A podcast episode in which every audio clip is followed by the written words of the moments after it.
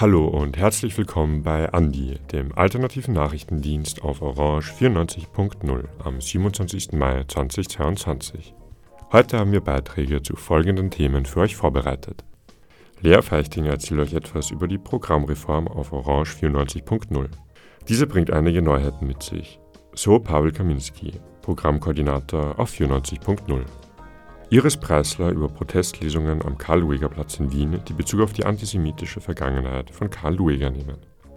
Jana Pichler berichtet über die politische Lage in Äthiopien und ein Interview mit Johanna Pauls über Demonstrationen in Thessaloniki, wo ein Demonstrant schwer verletzt wurde.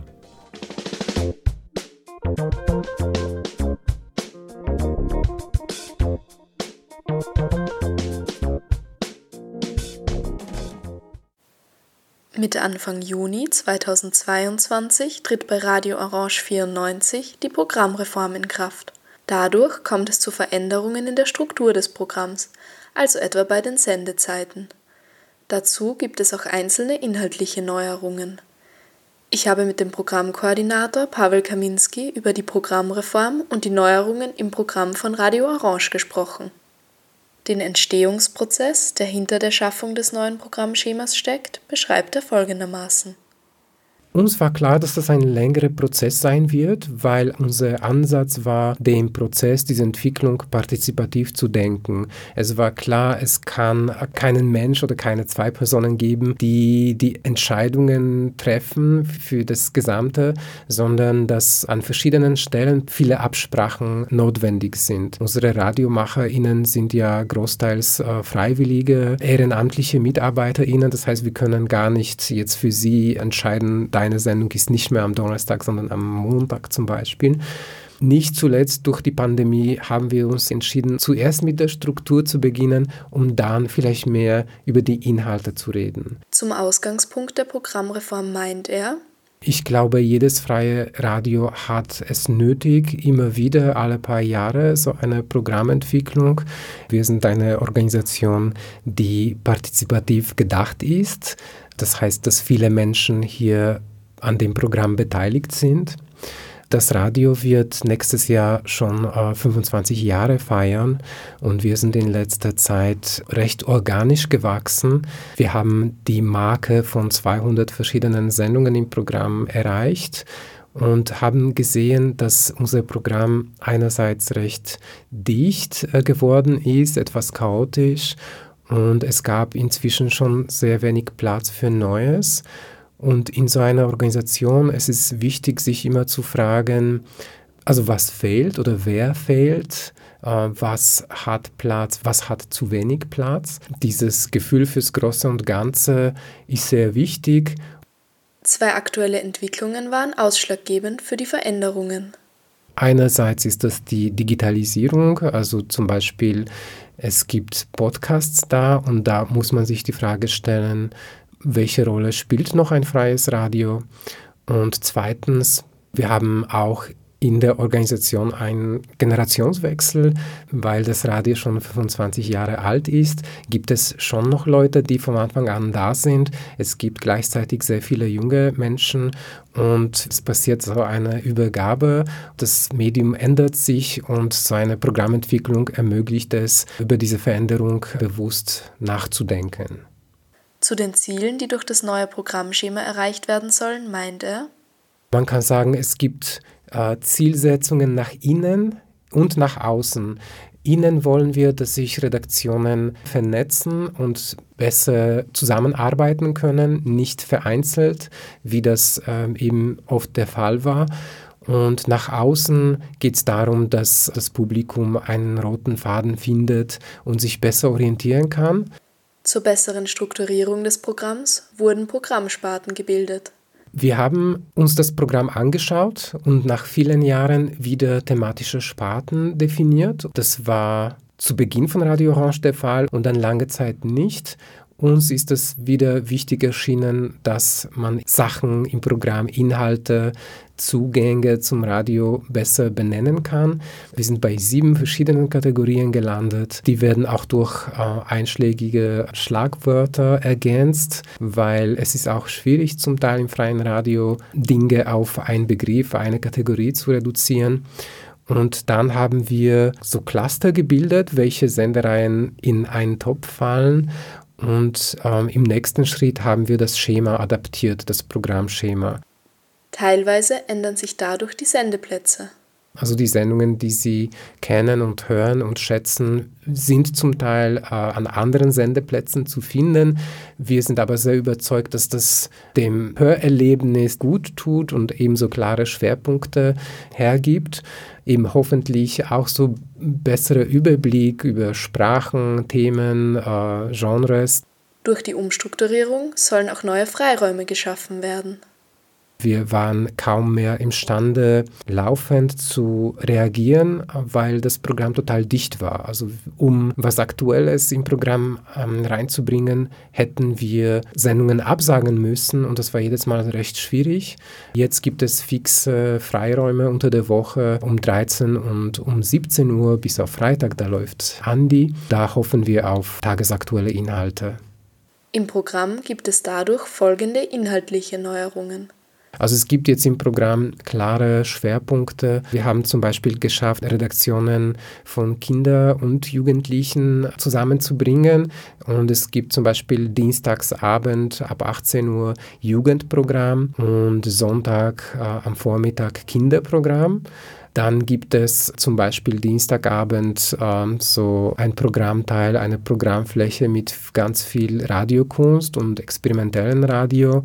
Dann gibt es unter der Woche vormittags 10 Uhr ganz viele Formate, die sich mit Umwelt, Ökologie auseinandersetzen. Sowohl online als auch offline gibt es mehrere Möglichkeiten, sich über das neue Programm zu informieren. Wir haben jetzt in letzter Zeit ganz viel an unserer Website gearbeitet und da sind jetzt inzwischen diese Sparten gut dargestellt und sichtbar, auch zum Beispiel was die Sprachen angeht. In den nächsten Tagen kommt die neue Ausgabe unseres Programmhefts. Das kann man sich entweder hier im Radio abholen oder per Wunsch zuschicken lassen. Also alle unsere Social Media, Webseite, auch im Programm natürlich. Unser Hauptkanal bleibt die Frequenz 94.0.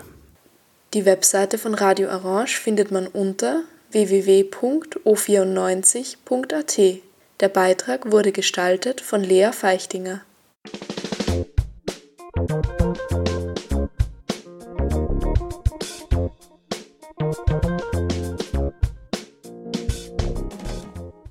Aggressiver politischer Antisemitismus sowie deutschnationale Polemik.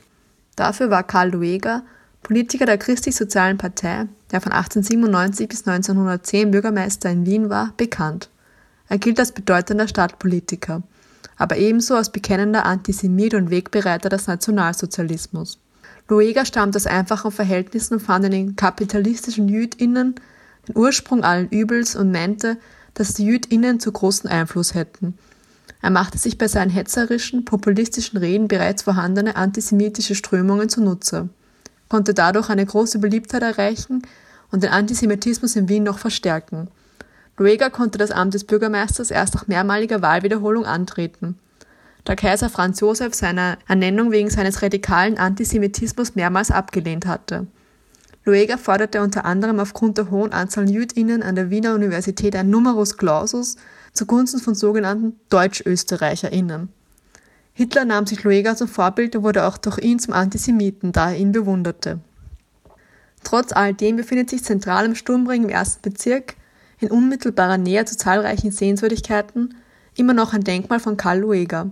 Der Karl-Lueger-Ring wurde 2012 nach langanhaltenden Protesten und den Empfehlungen einer HistorikerInnenkommission in Universitätsring umbenannt. Immer wieder wurde das Denkmal beschmiert Gefordert wird ein Abriss des Denkmals und eine Umbenennung des Platzes. Erst im April montierten Unbekannte drei Kloschüsseln am Denkmal. Es existiert lediglich seit 2016 eine kleine Tafel als Hinweis zur Kontextualisierung, die von KritikerInnen als Beipackzettel gesehen wird. Anfang Mai präsentierte eine siebenköpfige ExpertInnenkommission aus den Bereichen Architektur, Kunst, Kultur und Zeitgeschichte die Ergebnisse ihrer Beratungen über die Zukunft des Dr. Karl Lueger Platzes und des Lueger Denkmals. Die Kommission empfiehlt der Stadt Wien, dass der Platz umgestaltet und umbenannt wird. Außerdem muss die Statue Loegas ihren ehrenden Charakter verlieren und vom Sockel des Denkmals entfernt werden. Anstelle des Denkmals soll ein Raum zur kritischen Auseinandersetzung mit der Vergangenheit sowie mit Antisemitismus und Rassismus in der heutigen Zeit entstehen. Von der Stadt Wien wurde eine Umsetzung der Umgestaltung des Denkmals erst 2023 angekündigt. Bereits 2009 regte die Universität für angewandte Kunst Wien die Debatte an und lobte einen Umgestaltungswettbewerb für den Platz aus. Im Herbst 2022 soll laut der Stadt die Ausschreibung für die Umgestaltung durchgeführt werden. Im Jahr darauf der Sieger in dem Projekt gekürt und umgesetzt werden. Diese lange Vorlaufzeit wurde durch Kulturstaat Veronika Kaur-Pasler von der SPÖ unter anderem mit notwendigen aufwendigen Prüfungen bezüglich Statik und Denkmalschutz begründet. Die neue Initiative Platz da, ausgehend von der angewandten und von den jüdischen österreichischen HochschülerInnen in Zusammenarbeit mit der KünstlerInnengruppe Schandwache, fordert dazu auf, die Zeit bis dahin nicht abzuwarten, sondern umso vehementer die Umbenennung des Platzes zu fordern, da sonst normalisiert wird, was nicht zu normalisieren ist. Deshalb finden seit 16. Mai jeden Montag um 17 Uhr Protestlesungen am Platz statt. Die Initiative möchte so lange lesend und kommentierend an die Problematik erinnern, bis der Loega-Platz umbenannt wird. Für die Protestlesungen konnten schon Ensemblemitglieder des Volkstheaters, Robert Schindel, Cornelius Obonja, Sabine Scholl und viele andere, vor allem KünstlerInnen, gewonnen werden. Auch eine Lehrveranstaltung der Angewandten unter der Leitung von Gerhild Steinbuch des Instituts für Sprachkunst findet in diesem Rahmen statt. Mit der Professorin und Autorin zahlreicher Werke habe ich ein Interview geführt.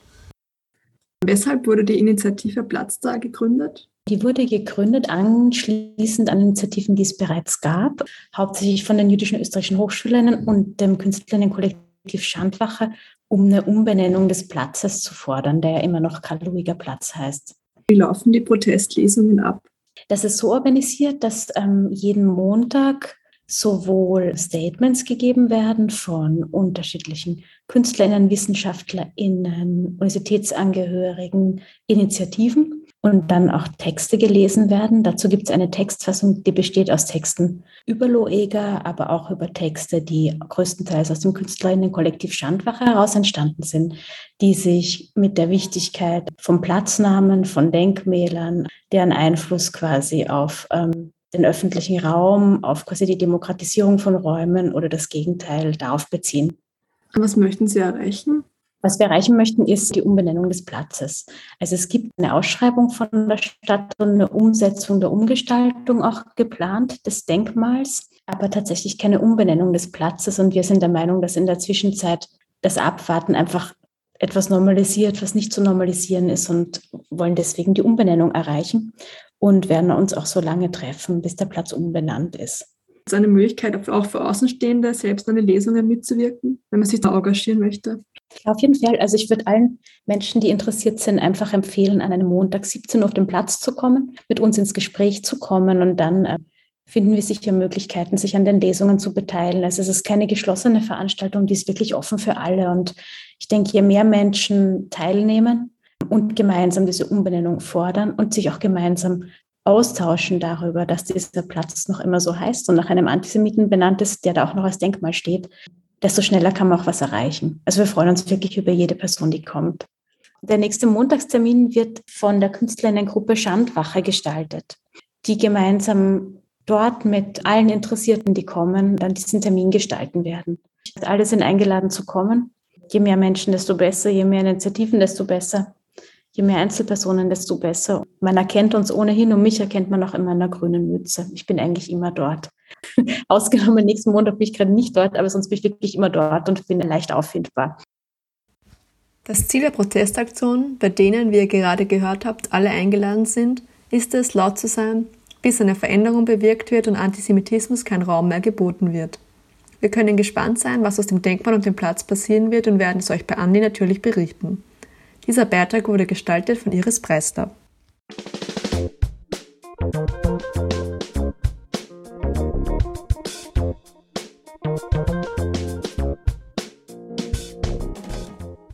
Im Schatten des Ukraine-Konflikts werden auf andere Krisen des Weltgeschehens vergessen, so auch auf den zweiten äthiopischen Bürgerkrieg. Der militärisch ausgetragene Konflikt begann Anfang November 2020 und findet hauptsächlich in den Regionen Tigray, Amhara und Afar im Norden von Äthiopien statt. West-Tigray ist hierbei am schwersten umkämpft. Zu den offiziell beteiligten Parteien zählen unter anderem das äthiopische Militär, die Volksbefreiungsfront von Tigray, kurz TPLF, die Milizen aus Amhara sowie die Streitkräfte Eritreas. Alle Beteiligten begehen seit Beginn des Konflikts Kriegsverbrechen und Menschenrechtsverletzungen. Genaue Informationen oder gar aktuelle Meldungen dringen kaum in die Medien durch. Selbst wenn, ist die Berichterstattung diffus und widersprüchlich. Zuletzt wurde von der Lieferung von Hilfsgütern in die Regionen berichtet. Für ein Land, das mit Hungernot zu kämpfen hat und 18 Monate vom Rest der Welt abgeschottet war, mehr als notwendig. Doch auch hier zeigt sich, niemand weiß so genau, was mit den Hilfsgütern passiert. Berichten zufolge werden diese nicht immer an die Bevölkerung verteilt. Die Parteien werfen sich gegenseitig Sabotage und Zurückhaltung der Hilfsgüter vor. Doch wie kam es überhaupt zu diesem alarmierenden Zustand in Äthiopien? Als Auslöser für den Konflikt wird die Absage der landesweiten Parlamentswahl und der Regionalwahlen 2020 aufgrund der Covid-19-Pandemie genannt. Die Region Tigray hielt dennoch Wahlen ab und sprach sich den Sieg zu.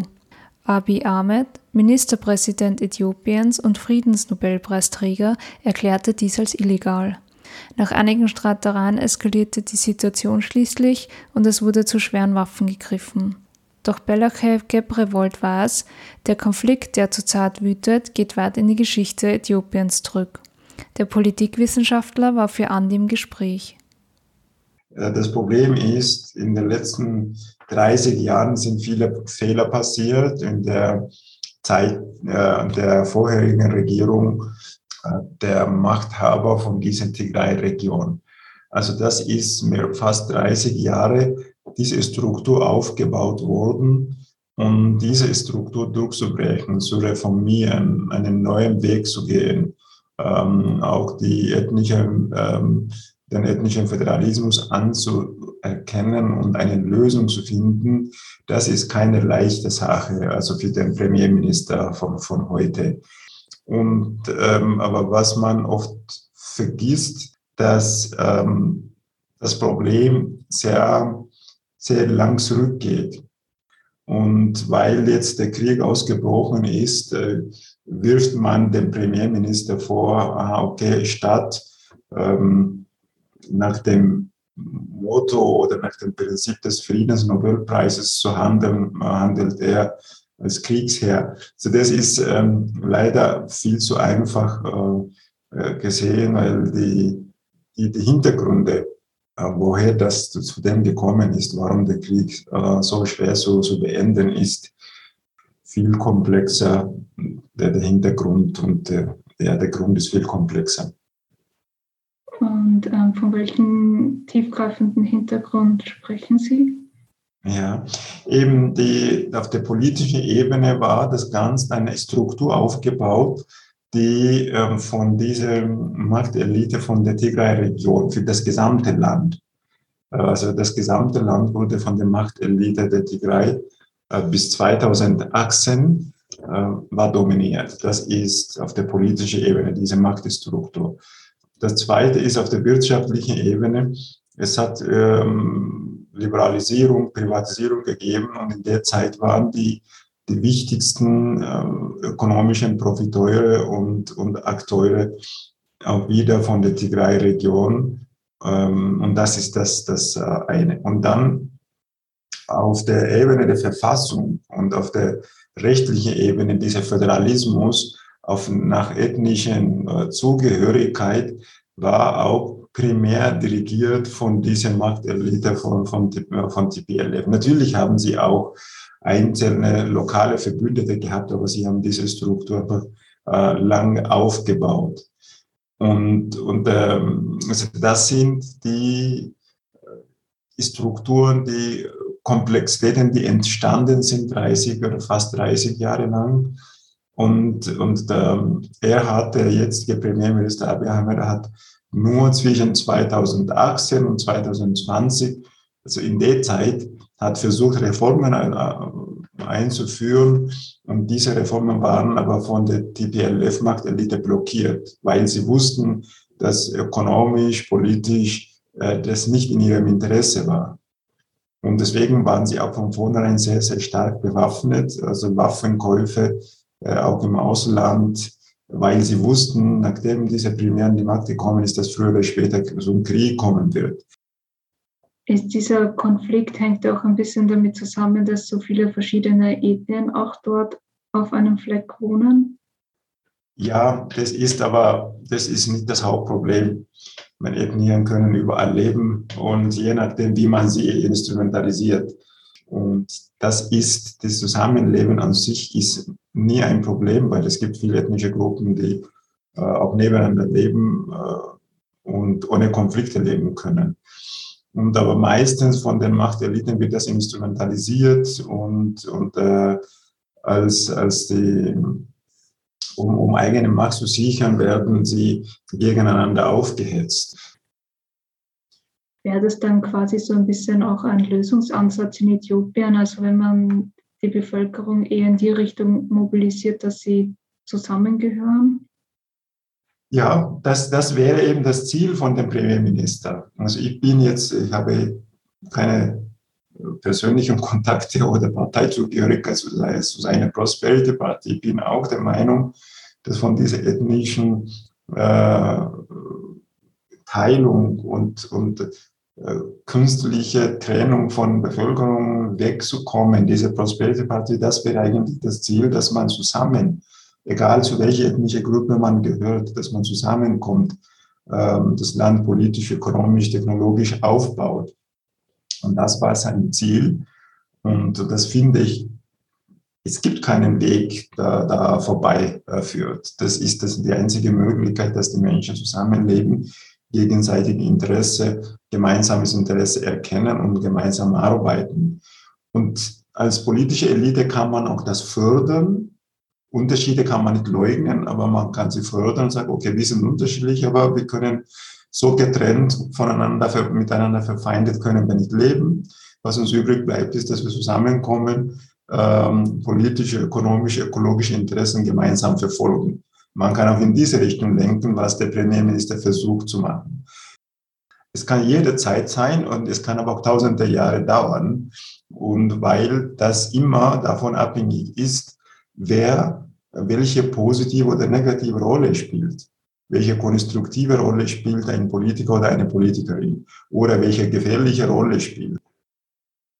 Wie geht man aber dann quasi mit den Rebellen um, weil sie sind ja dann trotzdem irgendwie ein Teil von diesem ganzen System und sind ja auch irgendwie, spielen ja dann auch, wenn man sagt, man möchte den Frieden finden oder den Frieden umsetzen, gehören die auch irgendwie dazu und spielen eine Rolle. Aber wie findet man am besten eine Lösung? Ja, es gibt keine andere Möglichkeit als Kompromiss.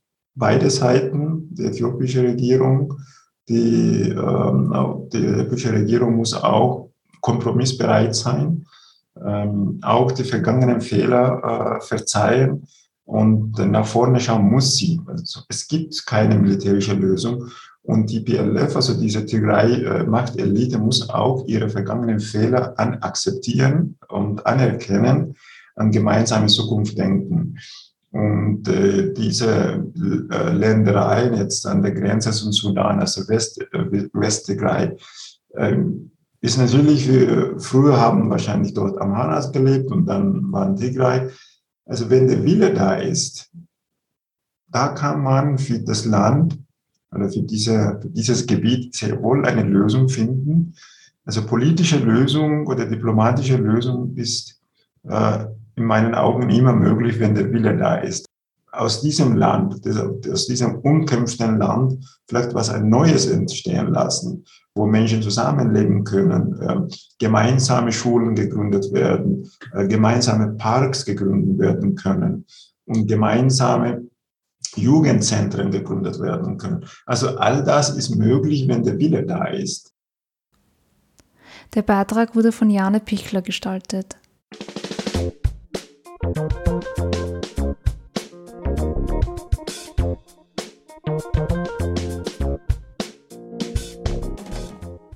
Johanna, du bist ja gerade in Griechenland. Was ist in Thessaloniki genau passiert? Hallo Linus. Ähm, prinzipiell ist es so, dass es gestern äh, ganz, ganz große Proteste gab in Thessaloniki. Es sind 5000 Leute auf die Straße gegangen, weil am Vormittag, ähm, am Donnerstagvormittag ein Protest an der Uni war gegen Polizeipräsenz. Es soll nämlich jetzt eine Hochschulpolizei geben an griechischen Unis.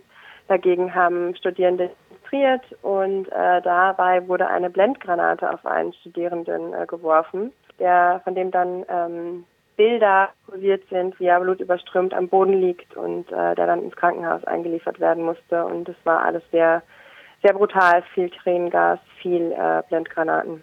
Genau, das ist passiert. Das heißt, wie war genau die Lage bei den Protesten? Waren es eher ruhige Proteste oder war schon von Krawallen zu reden? Ich würde nicht von Krawallen reden, würde ich nicht. Ähm, es, waren, es war schon laut, es war chaotisch, es wurden Steine geschmissen, äh, es gab Feuer. Aber man muss einfach dazu sagen, dass die Polizei in Griechenland enorm brutal ist. Das kann man sich vielleicht in Wien nicht unbedingt vorstellen, aber es wird hier Tränengas also in die Luft geschossen, dass man wirklich auch eine halbe Stunde später nicht durch die Gassen laufen kann.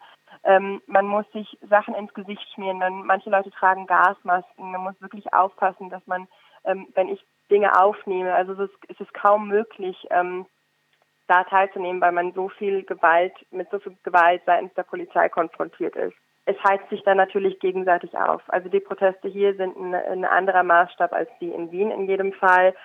Ähm, und dadurch, dass es eben alles so eine lange Geschichte hat, die eben 1973 so darin rootet ähm, oder da ihre Wurzeln hat, ist es eine aufgeheizte Stimmung und ein Wut ist in der Luft natürlich aber das sind alle Proze äh, Proteste hier, die mit der Polizei und der Uni zu tun haben. Also Krawalle ja, aber nicht andere Krawalle, als sie es nicht sonst auch wären. Und wie ist zurzeit die Lage in Thessaloniki? Hat sich wieder alles ein wenig beruhigt oder? Ähm, es wird weiterhin ähm, Proteste geben. Es ist momentan auch nicht ganz klar. Also der Student äh, wurde im Krankenhaus behandelt. Der ist jetzt offenbar auf einem Ohr taub, soweit man es mitbekommen hat. Ähm, es sind weitere Proteste angekündigt und ähm, es ist auch weiterhin besteht eben dieses Problem mit der Hochpolizei in Griechenland, äh, die eingeführt werden soll und gegen die sich die Studierenden noch sehr, äh, also sehr wehren. Was ist das genau, diese Hochschulpolizei? Das ist so, dass in Griechenland bis 2019 gab es so eine, ein sogenanntes Hochschulasyl. Es war so, dass die ähm, Polizei den Campus von Universitäten nur in äußersten, also in ganz bedrohlichen Situation und nur mit Erlaubnis der Rektorin äh, betreten durfte.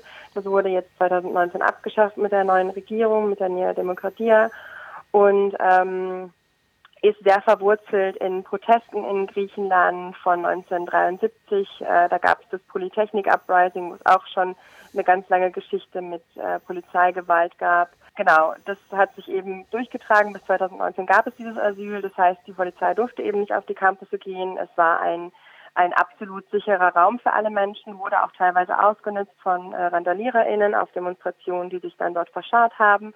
Ähm, aber seitdem das jetzt eben mehr und mehr kommt und es so eine, eine sogenannte Hochschulpolizei geben soll, die für Ordnung sorgen soll, ähm, gibt es jetzt eben immer mehr Proteste. Und der Kern des Ganzen ist eigentlich, dass ähm, minimale, also Bagatelldelikte äh, hochkriminalisiert werden und gesagt wird, naja, es braucht eine Polizei an der Universität, was natürlich höchst fragwürdig ist, ob es das wirklich braucht. Aber ist es dann speziell eine Polizei, die ausgebildet ist für die Hochschule und die dort dann seinen Standort hat? Oder ist es mehr oder weniger nur, dass die normale Polizei jetzt auch das Recht hat, auf Hochschulen ähm, aktiv zu sein? Es ist sowohl als auch. Also es ist eine spezielle, es ist so eine spezielle, ich weiß nicht, ob man da Taskforce sagt, aber so eine spezielle Unit, die auch, äh, sie sollen ohne Schusswaffen äh, auf dem Campus stationiert sein. Ob das dann wirklich so durchgesetzt wird, ist äh, fraglich. Außerdem gibt es ja auch noch tausend andere Mittel, äh, Gewalt auszuüben. Ähm, aber das, es soll eine spezielle Polizeigruppe äh, oder Staffel dafür geben, ähm, aber eben soll jetzt weiterhin auch einfach erlaubt, dass die, äh, dass die Polizei die Uni-Gebäude betritt. Für Andi aus Thessaloniki, Johanna Pauls.